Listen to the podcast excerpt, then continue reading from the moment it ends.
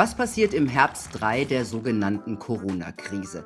Geht es nach Gesundheitsminister Lauterbach, dann gibt es wieder Maßnahmen und Masken, Einschränkungen und Impfkampagnen. Lauterbach spricht sogar von einem katastrophalen Corona-Herbst. Woher er das jetzt schon weiß, das verrät er allerdings nicht. Sicher ist, im Herbst und Winter wird es eine Welle von Atemwegsviren geben, so wie jedes Jahr. Die Frage ist nur, wie wollen wir künftig damit umgehen? Immer in Angst vor einer möglichen Erkrankung leben? Da hilft meist ein Blick über den Tellerrand. Wie sieht eigentlich die internationale Studienlage aus? Was ist Fakt und was ist Fake? Darüber sprechen wir jetzt in Punkt Preradovic. Hallo Dr. Peter F. Meyer. Grüß dich, Milena. Ich stelle dich kurz vor. Du bist Wissenschaftsjournalist und Physiker, hast einige Jahre in der IT-Branche und in der Softwareentwicklung gearbeitet, dann bist du in den Journalismus gewechselt. Warst Herausgeber und Chefredakteur bei Telekom Presse und PFM, Magazin für Infrastruktur und Technologie, hast in der Chefredaktion von Hightech Presse gearbeitet und Beiträge zum Beispiel für die Presse, die Salzburger Nachrichten, Profil, die Wienerin und den ORF erstellt. Seit mehr als zwei Jahren beschäftigst du dich in deinem Blog TKP.at nicht nur, aber doch sehr mit Corona und wertest da die wichtigsten internationalen Studien aus, von denen wir aus den Altmedien meist wenig oder gar nichts erfahren. Ähm, Peter, an den Inhalten von Studien kann man ja auch erkennen, woher und wohin der Wind weht. Haben sich die Studien von 2020 bis heute verändert? Ja, ja, äh, ziemlich stark sogar. Während 2020 also relativ offen berichtet wurde, was Sache ist. Ich erinnere mich an eine Studie von der MedUni Innsbruck, die gezeigt hat, Ischgl relativ gute Durchseuchung und relativ viele Leute mit Antikörpern, die gar nicht einmal gemerkt haben, dass sie infiziert waren. Oder eine Studie aus Schweden von der Karolinska Universität, das ist die, die den Nobelpreis vergibt, mhm. die haben gesehen, im Haushalt Leute infiziert mit T-Zellen nachweisbar, nicht mal Antikörper, als es an den Leuten vorbeigegangen. Man hat von Anfang an gewusst, dass das in Wirklichkeit keine besonders schwere Krankheit war oder Corona, dieses SARS-CoV-2, keine besondere Krankheit verursacht hat. Im Vorjahr dann hat sich das ziemlich stark gewandelt. Da ist Long-Covid aufgetaucht und da ist das aufgetaucht und jenes aufgetaucht. Ganz schlimm alles. Man muss sich unbedingt impfen lassen. Und auch die Studien haben das wiedergespiegelt. Da gab es Studien, zum Beispiel aus Kalifornien vom La Jolla Institut für Immunologie. Die haben zuerst immer gezeigt, ja, die T-Zellen, die machen so eine langfristige Immunität. Und plötzlich haben sie angefangen, ja, aber viel, viel besser ist die Immunität durch Impfung. Mhm. Da hat sich das gewandelt. Und es hat niemand mehr einen Artikel geschrieben oder eine Studie veröffentlicht, wo nicht drinnen gestanden ist, ja, und je mehr man impft, desto besser ist es. Im Jahr 2022 oder Ende 2021 hat sich das zu wandeln begonnen. Da sind immer mehr Studien erschienen, wo drinnen gestanden ist, ja, aber es gibt die Nebenwirkung und es gibt diese Todesfälle und es gibt diese, man findet die Spikes nur nach vier Monaten in den, in den Menschen drinnen, also die Impfspikes, also die, die, das, was man sozusagen in den Oberarm hineingetan hat und wo äh, die Politiker und die Experten behauptet haben, ja, ja, also das bleibt da im Oberarm. Na, keine Rede davon. Man hat es gefunden in den Eierstöcken, man hat es gefunden in den Spermien. Äh, die, äh, es schädigt die Spermien. Es hat, man hat es im ganzen Körper gefunden. Ja, und das hat sich eine, da hat sich eine ziemliche Änderung abgezeichnet. Mhm. Ähm, heißt das denn, dass den, wurden denn Studien in den letzten zwei Jahren auch zensiert, richtig? Ja, ja massiv. Von also, man hat mich auf Twitter, also Twitter hat mich geblockt, äh, ausgeschlossen. Äh, Nicht nur geblockt, die haben dich rausgeschmissen. Ja, die haben mich komplett rausgeschmissen. Mhm. Warum? Weil ich eine Studie zitiert habe über Kreuzfeld-Jakob-Erkrankungen. Die haben französische hochrangige Wissenschaftler unter Führung von Nobelpreisträgern Luc Montagnier, der leider in der Zwischenzeit verstorben ist, gemacht haben untersucht, dass Kreuzfeld-Jakob-Erkrankungen, das ist der Rinderwahnsinn, ne? Mhm. dass die erschienen sind äh, nach, nach der Impfung vor, vor allem, aber es kann auch nach Covid passieren. Der Grund ist der, dass in, den, in der Sequenz des, des Genoms von den Impfspikes und vom, von SARS-CoV-2 eine Sequenz drinnen ist, die Prionenaffin ist. Das heißt, die, diese Kreuzfeld-Jakob-Erkrankung, die den Rinderwahnsinn durch Falschfaltung der Prionen erzeugen kann. Was ist passiert? Ich habe die Studie, äh, ich habe über die Studie geschrieben, habe sie veröffentlicht äh, auf Twitter, habe auf Twitter die Studie, also meinen Artikel veröffentlicht und wurde zack gesperrt. ResearchGate, wo die Forscher die Studie veröffentlicht haben, hat die Studie zweimal gelöscht. Und ich weiß von anderen Wissenschaftlern, zum Beispiel der Professor Fenton aus dem UK, der, glaube ich, 45 Studien gemacht hat in, in, in den letzten zweieinhalb Jahren. Von denen wurden gerade einmal 20 veröffentlicht. Und die anderen werden nicht veröffentlicht, obwohl es hervorragende wissenschaftliche Qualität ist. Er weist halt nach, dass das Office of National Statistics von Großbritannien äh, fehlerhafte Daten berichtet, dass die Daten einfach nicht stimmen können, dass die es ist völlig absurd. Ne? Die behaupten, es gibt 35 Millionen, die geimpft sind, äh, also 35 Millionen ungeimpfte plus geimpfte, ja, aber 45 Millionen Einwohner. Also was da gibt es offensichtlich eine Kategorie, die weder ungeimpft noch geimpft ist. Das kann auch nur ein Statistikinstitut erklären. Wahnsinn. Das, das wird nicht veröffentlicht. Ja, ja, ja. Also da haben wir ja schon viel erlebt in den letzten äh, zweieinhalb Jahren. Jetzt fangen wir mal mit den Studien an was ja ganz aktuell äh, ist. Wir kennen ja alle Menschen, die trotz mehrfacher Impfung also an Corona erkranken. Ja, wir lesen das überall und dann sagen die immer, ja, Gott sei Dank äh, habe ich mich impfen lassen, weil da kriege ich wenigstens keinen schweren Verlauf. Stimmt denn das? Was sagen denn die Studien dazu? Naja, es sagen nicht nur Studien da, dazu etwas. Natürlich gibt es eine Menge Studien, die dazu etwas sagen, aber es gibt vor allem auch Daten aus dem realen Leben. Äh, zum Beispiel einer der, es gibt eine Reihe von ziemlich prominenten Herrschaften, die trotz mehrfacher Impfung erkrankt sind. Bekannt ist der Herr Joe Biden, der US-Präsident. Bekannt ist Justin Trudeau, der kanadische Premierminister, alle vierfach geimpft. Hat Annelena Baerbock. Mehrfach erkrankt. Aber der, der Spitze den Vogel schießt ab, der Gesundheitsminister von Thailand, der wurde nach der sechsten Dosis, die er am 13. Juni gekriegt hat, ist er heimgekommen, einen Monat später von einer Auslandsreise und war Covid erkrankt. Also nach sechs Dosen Covid erkrankt. Was sehen wir jetzt hier? Bitte? Was sehen wir jetzt hier? Wir sehen jetzt hier äh, die Daten von Thailand aus, äh, das ist also von Google einfach, das findet man, man sucht nach Infektionen von Google in Thailand. Und da sieht man, also hier habe ich die Impfung, Thailand, Impfung.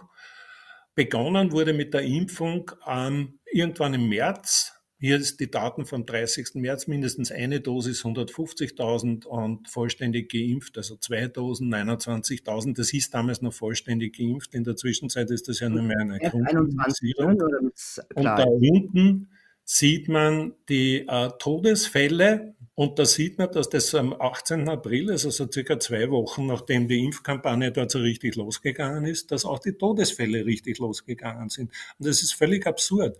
Bis zum 18. Äh, bis zum 18. April 2021 gab es insgesamt 94 Todesfälle, 94. Und per heute gibt es äh, 32.000 Todesfälle. Also es ist völlig absurd, wie das in die Höhe gegangen ist. Mhm. Und das kann man auch in anderen Ländern beobachten.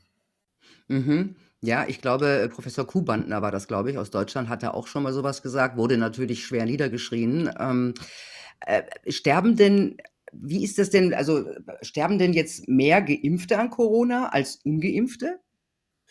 Ja, also offensichtlich ist das der Fall weil äh, man, kann, man sieht das also nicht nur in, in Thailand, man sieht es auch in anderen Ländern, also wie zum Beispiel Neuseeland oder Australien. Da ist es also auch ganz, ganz massiv. Dort hat man Impfquoten von 95 Prozent oder so. Ne? Und wenn man, sich das, wenn man sich das anschaut, wie sich die Daten entwickelt haben, dann sehen wir ein totales Desaster von Todesfällen. Hier haben wir die bestätigten Todesfälle Mehr also die haben die Todesfälle erst 2022 sind die richtig hochgegangen? Also beginnt erst richtig im September 2021. Die Impfkampagne hat dort auch schon im Frühjahr 2021 begonnen. Und die haben eine Boosterquote von 68 Prozent, wie man hier sieht. Und das ist so richtig losgegangen, erst nachdem vollständig geimpft wurde und es geht weiter in die Höhe. Gut, die haben also jetzt sozusagen Sommer. Das Gleiche sehen wir für Neuseeland hier. Auch hier geht's erst richtig hoch mit Omikron, mit der Ankunft von Omikron. Davor haben sie nichts gehabt. Das ist Zero Covid. Aber jetzt haben sie massiv Covid. Äh, das Gleiche haben wir gesehen vorher in Thailand. Hier haben wir also die Todesfälle da. Thailand beginnt so richtig mit der Impfung. Das ist Neuseeland, das ist, äh, das ist Australien, das ist Neuseeland. Also Neuseeland ist absolut führend, die also auch massiv Einschränkungen gehabt haben. Und da unten haben wir Nigeria. Und wenn man sich die Impfquoten jetzt anschaut, Nigeria ist das mit 17 Prozent, äh, Thailand ist das mit 8 oder 79 Prozent. Neuseeland mit 94 Prozent oder 84 Prozent und das mit 86. Also die impfbare Bevölkerung ist aber schon mit 95 Prozent geimpft in Australien. Hm. Sieht, also, man das, sieht man das dort auch an den Sterbestatistiken? Ja, die Sterbestatistiken habe ich gerade geze ge gezeigt. Haben die eine Übersterblichkeit, wollte ich eigentlich ja, fragen. Ja, die haben, die haben auch eine Übersterblichkeit. Also wir wissen von Deutschland, dass Deutschland zum Beispiel im äh, Jahr 2021 gegenüber den Vorjahren eine altersstratifizierte Übersterblichkeit zwischen 30, je nachdem, weil du gerade vorher Kuban erwähnt hast. Ne? Ja. Ich habe auch äh, einige Datenauswerter, die bei mir schreiben in DKBRD, die haben errechnet eine Bandbreite von 30.000 bis 45.000. Übersterblichkeit. Ganz kurz zur Erklärung, was meinst du mit altersratifiziert, damit es auch jeder versteht? Man muss sozusagen jede Altersgruppe für sich nehmen, ne? weil es ändert sich die Altersverteilung. Wenn, wenn sozusagen die Generation äh, Zweiter Weltkrieg äh, in die 80er oder 90er geht, die haben dort weniger als, also da gibt es weniger Leute als in anderen Altersgruppen, einfach weil dort durch den Zweiten Weltkrieg unheimlich viel schon gestorben sind. Ne? Daher berechnet man mhm. solche Übersterblichkeiten immer nach Altersgruppen separiert, genauso wie man übrigens auch Covid-Sterblichkeit nach Altersgruppen äh, auswerten sollte. Ich habe das gemacht, also zum Beispiel für, für, für andere Länder und da hat man gesehen, dass also die Impfstoffwirksamkeit nach einiger Zeit negativ wird. Mhm. Was sagen denn die Studien generell über die äh, Wirkung dieser Impfstoffe? Die Wirkung ist zunächst einmal negativ. Also die erste Studie, die das gezeigt hat, war eine Studie aus, aus Dänemark. Die haben ge gesehen, dass in, bei den äh, bei 30.000 Insassen von Pflegeheimen, ja, von Pflegeheimen, dass die in den ersten zwei Wochen nach der Impfung waren um 40 Prozent häufiger infiziert als die anderen, die noch ungeimpft waren. Bei 300.000 äh, Pflegekräften hat man festgestellt, dass die, in, die Geimpften in den ersten zwei Wochen um 104 Prozent häufiger infiziert waren als die Ungeimpften. Warum ist das so? Die Impfung ist ein schwerer Angriff sozusagen aufs, aufs Immunsystem. Das Spike ist toxisch. Dagegen tut das Immunsystem was. Was passiert? Die T-Zellen gehen in den Keller und das kann man sich anschauen in der Studie, in der Zulassungsstudie von Pfizer. Also das ist BioNTech und Pfizer haben das als Studie veröffentlicht. Das wissen wir. Da gehen die T-Zellen, die Lymphozyten gehen einfach in den Keller. Und deshalb wirst du anfälliger für die Infektion. Was aber für den Studien und für die angebliche Wirksamkeit nie mitgerechnet wird. Wahnsinn. Jetzt haben wir viel über Schäden und Sterbefälle geredet und auf der anderen Seite sollen ja auch Kinder und auch sogar Babys durchgeimpft werden. Ähm, gibt es denn da irgendwelche Studien oder Zahlen? Die Geschichte ist die, man hat von Anfang an Schwangere ausgeschlossen aus den Zulassungsstudien. Empfiehlt es aber jetzt für Schwangere. Es gibt keine Studien mit Schwangeren. Es war sogar so weit, dass in den internen Pfizer-Richtlinien für die, für die klinischen Studien war ein Kontakt zur Schwangeren also nicht jetzt nur Sex, sondern auch Nähe, ne? dass das zu melden war, weil äh, die Spike-Proteine aus, man nennt es Shedding, also ausgeschieden werden, du kannst dann wieder Luft rausblasen und deinen, dein Nachbar atmet es ein und dann bist du praktisch geimpft durch den Geimpften. Die werden befördert über die sogenannten Exosomen, das sind Transportbläschen. Das ist sowas wie die Lkw- und äh, Kleinlasterflotte im, im Körper. Ne? Der Körper, das Immunsystem, der hat ständig irgendwas zu transportieren. Ne? Das macht er mit diesen Exosomen und die transportieren auch die Impfspikes. Und die transportieren die auch aus dir heraus und zum Nachbarn hin. Deshalb hat man mhm. Schwangeren gesagt, hallo, äh, oder äh, den, den Prüflingen die, die, oder den Teilnehmern an der, an, der, an, an der klinischen Studie gesagt, Achtung, wenn du mit einer Schwangeren zusammenkommst, gleich melden, bitte. Ja? Also man hat das nie getestet. Aber es gibt also von Pfizer, die mussten ja Daten veröffentlichen äh, auf richterliches Urteil eines texanischen Richters. Und zwar die CDC von den, von den, von den äh, ursprünglichen anfänglichen Daten, die wollten da sich das 75 Jahre Zeit lassen damit, aber sie wurden gezwungen dazu, das zu veröffentlichen. Ne? Und da waren auch eine Reihe von Schwangeren dabei, das war noch aus der Zeit bis Februar. Das waren 270 Fälle von Müttern und vier Fälle von Föten und Babys, die aber mit Müttern verbunden waren beziehungsweise Zwillinge waren.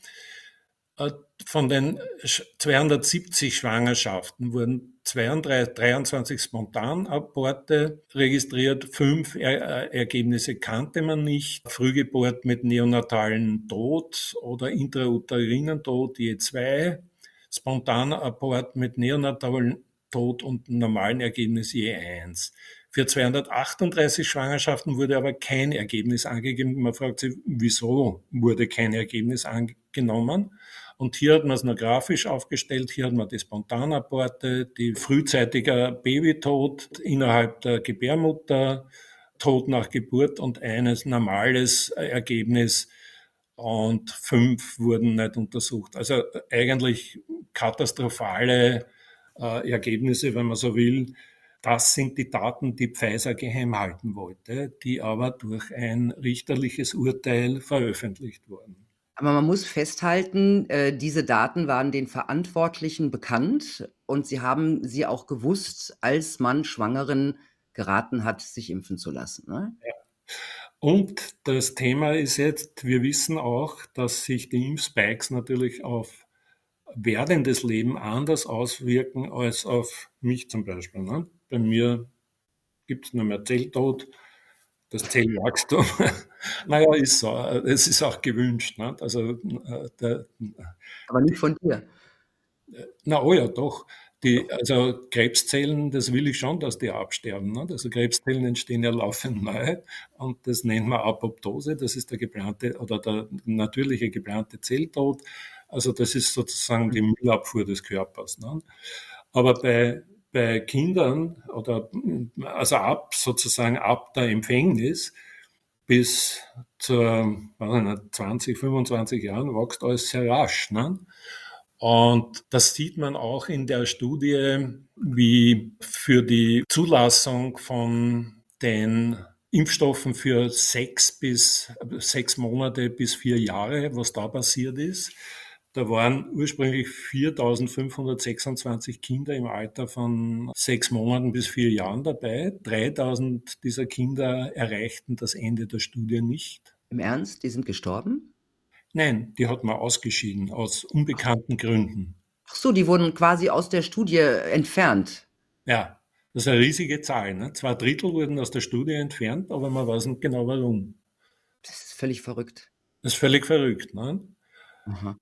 Aber sag mal, gibt es denn, gibt es denn Zahlen? Es geht noch weiter. Ne? Es gab sechs Kinder im Alter von zwei bis vier Jahren, die in der Impfstoffgruppe schweres Covid hatten, aber nur eines in der Placebo-Gruppe. Aber das war in der ersten Zeit. Sie haben in den ersten drei Wochen, Sie haben drei Wochen gewartet, bis die zweite Dosis bekam und in diesen drei Wochen Zeitraum erkrankten 34, 34 der geimpften Kinder an Covid und nur 13 in der Placebo-Gruppe. Das ist genau das, was ich vorher gesagt habe, ne? also mit der Studie aus Dänemark.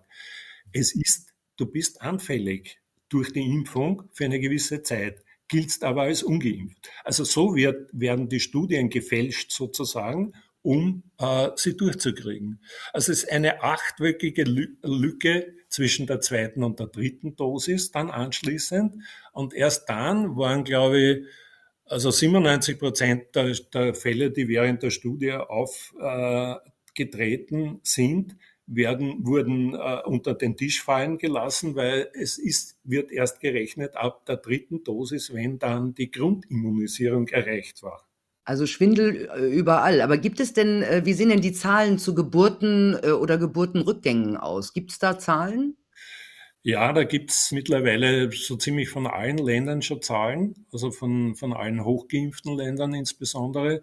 Also Geburten und Todesfälle sind sozusagen die harte Währung der Epidemiologie. Mhm. Weil, wie man sieht, also wenn man, wenn man nur untersucht, ja, wird jemand krank oder nicht, dann sagt man, na, geimpft ist ab, erst ab nach, weiß ich nicht, ungefähr 13 Wochen. Was in den ersten 13 Wochen passiert, zählt zu den Ungeimpften oder das lässt man überhaupt unter den Tisch fallen. Und dann sagt man, okay, ab der 13. Woche nach, nach der dritten Impfung ist man geimpft und jetzt zählt man, schaut man weitere zwei Wochen und da passiert dann, dass man sieben Infektionen in der Placebo-Gruppe hat und vier in der Impfgruppe und dann sagt man, aha, daraus ergibt sich eine Wirksamkeit von. So mhm. machen die das. Ne? Also dann Aber jetzt zur harten Währung. Bitte? Jetzt zur harten Währung. Zur harten Währung. In Deutschland und in vielen anderen Ländern sehen wir eine Übersterblichkeit und nicht in allen Ländern. Zum Beispiel in Schweden gab es keine Übersterblichkeit. Also es ist offensichtlich eine Reihe von Faktoren, die da eine Rolle spielen. Masken tragen ist ungesund.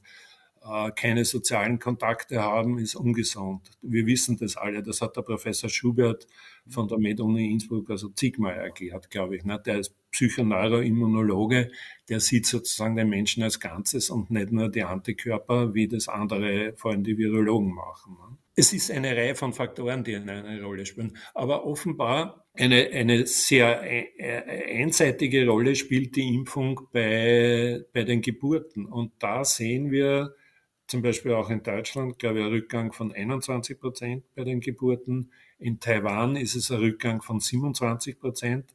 Und das ist alles so ab ersten Quartal. Da ist die Gruppe, die im gebärfähigen Alter ist, also Frauen und Männer, ist in die Impfung gekommen. Quartal 2021 oder 2022?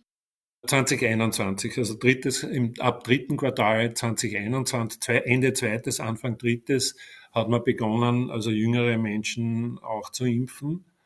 Und das wirkt sich jetzt sozusagen auf die Geburtenzahlen aus.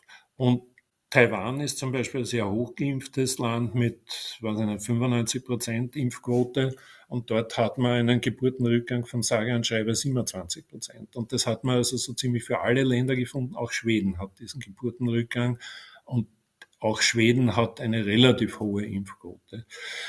Die Sache ist, es wirkt sich in zweifacher Hinsicht aus, weil beim Kinderkriegen sind immer zwei beteiligt. Also du hast das Problem, in der Schwangerschaft, wie wir es gesehen haben aus diesen Pfizer-Daten. Aber es gibt eine israelische Studie, die auch gezeigt hat, dass die Spermienqualität von geimpften Männern äh, leidet. Und zwar in zweifacher Hinsicht. Erstens einmal in der Zahl. Die Männer machen immer einen Schrottschuss, bekanntlich, also recht viel äh, und hoffen, dass irgendwas durchkommt. Und zweitens die Qualität. Also das heißt, die Spermien haben einen relativ langen Weg zurückzulegen, für, also verglichen mit ihrer Größe. Und je quirliger und aktiver sie sind, desto eher besteht die, Gefahr, äh, besteht die Chance der Befruchtung. Und das hat sich auch reduziert bei den Geimpften, hat, man, hat eben eine, israelische Studie festgestellt. Was ja auch ein bisschen seltsam war von Anfang an, dass es kein Interesse daran gab, äh, zu schauen, wie durchimmunisiert die Bevölkerung ist, dass man überhaupt nicht auf Antikörper oder T-Zellen geachtet hat, äh, dass das auch kaum gilt. Also man ist ja immer nur ganz kurz immun, wenn man, äh, oder besser gesagt, äh, man hat das Zertifikat immer nur ganz kurz, wenn man an Covid erkrankt war. Ähm, die Antikörper verschwinden ja relativ schnell oder können relativ schnell aus dem Körper verschwinden. Und die T-Zellen sind ja im Grunde da, wo man, wo man feststellen kann, dieser Mensch ist immun, er hat im Grunde alle Waffen, die man gegen so ein Virus braucht. Bislang war es ja ein bisschen schwierig mit den T-Zellen. Es gab ja auch viele Ärzte, die gar nicht wussten, was das, was das ist. Und diesen Nachweis zu bekommen, ähm, war nicht so einfach. Und da habe ich bei dir auf dem Blog gelesen, dass es da jetzt eine neue Möglichkeit gibt. Ja, lustigerweise sogar von der Med-Uni Wien. Die haben also neue äh, Methoden gefunden, wie man äh, die T-Zellenimmunität feststellen kann über äh, Umwege von Botenstoffen, die mit T-Zellen zusammenhängen. Und der Test funktioniert binnen 48 Stunden. Bisher hat rund einen, äh, eine Woche gedauert. Ich habe selber im, im November 2020 einen T-Zellentest gemacht, der mir eine SARS-CoV-2-Infektion nachgewiesen hat. Und zwar war die äh, schon Anfang Jänner, also Ende 2019, Anfang Jänner 2020 und zehn Monate später fand man noch T-Zellen. Ne? Also das längste übrigens, wo man T-Zellen nachweisen konnte, das war von SARS-CoV-1 aus dem Jahr 2003. Da hat man 2020, also 17 Jahre später, hat man bei 94 Prozent der untersuchten Patienten noch Immunität durch T-Zellen gefunden. Wahnsinn, das kann also sein, dass das sogar lebenslang gilt? Was passiert, also wenn der Körper das volle Spektrum von Abwehr baut, dann hast du die T-Zellen und dann hast du die B-Zellen. Die B-Zellen produzieren die Antikörper. Die T-Zellen, die T-Helferzellen stoßen die B-Zellen an, damit sie Antikörper produzieren. Aber beides, sowohl die T-Zellen als auch die B-Zellen, haben eine Speichervariante. Die wird abgelegt im Knochenmark, in Plasmablasten als Speicher T-Zellen, als Speicher B-Zellen. Ja, und das Knochenmark verschwindet in der Regel erst beim Tod. Das heißt, im Grunde genommen, wenn das dort drinnen ist, was natürlich passieren kann, ist, dass sich alles so verändert, wie das also bei der Grippe passiert, dass nur mehr ein winziger Teil des äh, Virus erkannt werden kann, wo du die Infektion hattest. Mhm. Das sehen wir auch, das sehen wir ja auch bei äh, SARS-CoV-2. Also SARS-CoV-2 ist in, in, Wirklichkeit ein Witz, weil das gibt's eigentlich nicht mehr. SARS-CoV-2 war die Wuhan-Variante, die eben diese Sequenz drinnen gehabt hat, die die Kreuzfeld-Jakob-Krankheit, das ist übrigens ziemlich übel.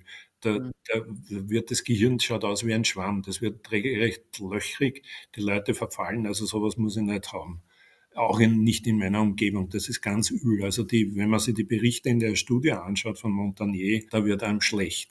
Und ich vermute auch, dass das der Grund ist, warum das so heftig zensiert ist, weil das ist eine ganz eine üble Geschichte. Ne? Aber wie gesagt, wir haben jetzt äh, Omikron. Da, das Omikron B1, BA1 ist äh, nicht mehr BA5. Das ändert sich laufend. Das wird alles harmloser.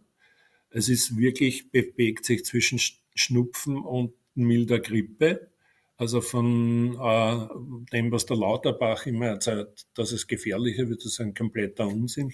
Unsinn. Und jetzt gibt es ja eine neue Variante, die heißt Centaur oder so ähnlich, die kommt aus, ja. aus Indien und die ist noch harmloser, wie die Inder schon festgestellt haben. Das ist der normale Weg, das ist sozusagen, wenn man ins Lehrbuch der Virologie nachliest, so ist es. Ne? So entwickelt sich das. Und Deshalb ist es vollkommen absurd, jetzt noch mit der ursprünglichen Wuhan-Variante, die es seit, seit eineinhalb Jahren eigentlich nicht mehr gibt oder noch länger nicht mehr gibt, äh, zu impfen. Hm.